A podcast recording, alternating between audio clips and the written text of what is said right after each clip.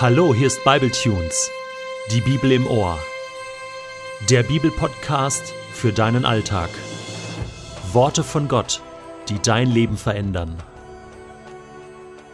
Der heutige Bibletune steht in Josua 17, die Verse 1 bis 13 und wird gelesen aus der Hoffnung für alle. Die Nachkommen von Manasse, dem ältesten Sohn Josefs, erhielten zwei Gebiete – Östlich des Jordan hatte man der Sippe von Machir, dem ältesten Sohn Manasses und Vater Gileads, die Gegenden Gilead und Baschan zugeteilt. Die Nachkommen Machirs waren gute Soldaten. Nun bestimmte das Los die Bezirke westlich des Jordan, die von den Nachkommen der übrigen Söhne Manasses besiedelt werden sollten. Es waren die Sippen Abieser, Helek, Asriel, Sichem, Hefer und Shemida. Zelophat, der Sohn Hephas und Enkel Gileads aus der Sippe Machir vom Stamm Manasse, hatte keine Söhne, sondern nur Töchter. Sie hießen Machla, Noah, Hogla, Milka und Tirza. Diese Frauen kamen zum Priester Eleazar, zu Josua, dem Sohn Nuns, und zu den führenden Männern des Volkes und sagten: Der Herr hat Mose befohlen, auch uns einen Anteil am Stammesgebiet zu geben. Josua gehorchte dem Gebot des Herrn und gab ihnen Land neben den Sippen der männlichen Nachkommen Manasses. So kam es, dass der Stamm Manasse zehn Anteile westlich des Jordan besaß, dazu im Osten die Länder Gilead und Baschan. Im Westen erhielten sowohl die Sippen der männlichen als auch der weiblichen Nachkommen Manasses ein Gebiet. Das Land Gilead im Osten dagegen wurde nur unter die männlichen Nachkommen aufgeteilt. Die Grenze des Gebiets von Manasse verlief von Assa nach Michmetat östlich von Sichem und dann zum Siedlungsgebiet von En-Tapuach. Die Gegend um Tapuach lag im Land Manasses, die grenznahe Stadt selbst gehörte jedoch zu Ephraim. Von dort führte die Grenze hinab zum Bach Kana. Nördlich des Baches begann das Gebiet Manasses, im Westen reichte es bis ans Mittelmeer. Die Städte südlich dieses Baches lagen zwar auch noch im Stammesgebiet von Manasse, Sie gehörten aber zum Stamm Ephraim. Der Bach Kana bildete also die Grenze zwischen Ephraim und Manasse. Das Mittelmeer war für beide die Westgrenze. Im Norden stieß das Land Manasses an das Stammesgebiet von Assa und im Osten an das von Issachar. In beiden Gebieten besaß Manasse einige Städte: Bet Shean, Jibleam und Dor mit ihren Dörfern, dazu das Dreihügelland mit En-Dor, Tanach und Megiddo, ebenfalls mit ihren Dörfern. Der Stamm Manasse konnte jedoch die Kanaaniter dort nicht vertreiben, und so blieben sie dort wohnen. Selbst als die Israeliten mächtiger geworden waren, vertrieben sie die Kanaaniter nicht, sondern machten sie zu Fronarbeitern. Kennst du diese fünf glorreichen Frauen aus dem Alten Testament? Hier sind sie nochmal. Machla, Noah, Hogla, Milka und Tirza. Ganz ehrlich, ich hatte die nicht mehr auf dem Schirm.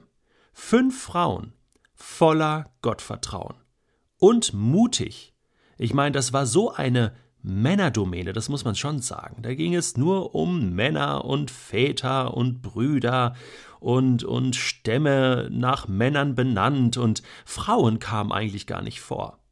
Außer die fünf sind lustige Namen. Ne? Milka, das erinnert an eine bekannte deutsche Schokolade. Auch Abraham hatte schon eine Tochter, die Milka hieß. Und es findet sich die weibliche Version des Namens Noah, also ohne H. Ähm, ich habe Freunde, die eine Tochter haben, die Noah heißt. Und das ist ein schöner Name, Noah, einfach N-O-A geschrieben. Das nur als kleiner Namensexkurs. Zurück zu den fünf Damen die konnten sich noch sehr gut daran erinnern, was Mose zu diesem Thema gesagt hat.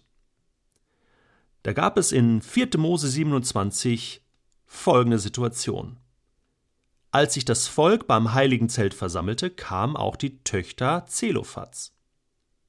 Sie gehörten zur Sippe Machir vom Stamm Manasse und hießen Machla, Noah, Hogla, Milka und Tirza.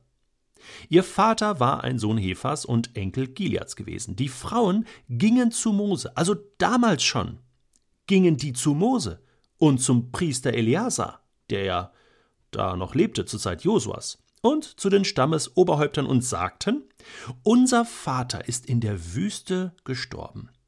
Er war nicht an dem Aufstand beteiligt, den Korach mit seinen Leuten gegen den Herrn angezettelt hat, und er war nicht schlechter als jeder andere.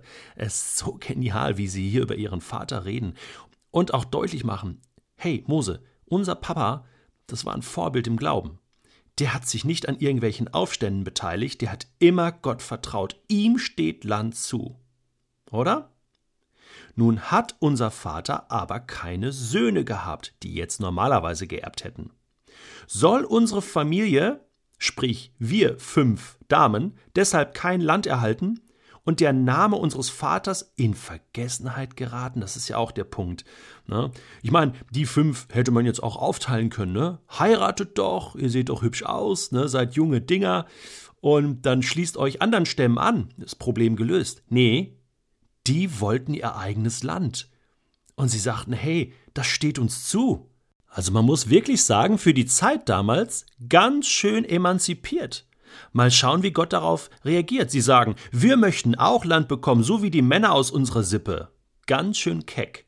Da sagte Mose dem Herrn, was die Frauen wollten. Und der Herr antwortete zu ihm, 4. Mose 27, Vers 7, Die Töchter Zelophats haben Recht. Sie sollen auf jeden Fall Grundbesitz erhalten, genauso wie die Männer aus ihrer Sippe. Ein Stück Land soll auf den Namen ihres Vaters eingetragen werden und ihnen als seinen Erben gehören. Und dann trifft Gott durch Mose eine Regelung für die Frauen, auch für die Zukunft. Also die Frauen haben hier äh, sozusagen ein Recht erkämpft vor Gott, ja, sind aufgestanden, haben gesagt, hey, eigentlich steht uns das zu und wir möchten es wirklich haben. Und Gott gibt ihnen das und sagt, sie haben Recht. Sie haben Recht. Und sie haben sozusagen eine Frauenbewegung gestartet, diese fünf. Ja? Denn in Zukunft wurden alle Frauen aus diesem Grund wirklich auch bedacht und es ging gerecht zu im Staat Israel. Weißt du, was ich glaube?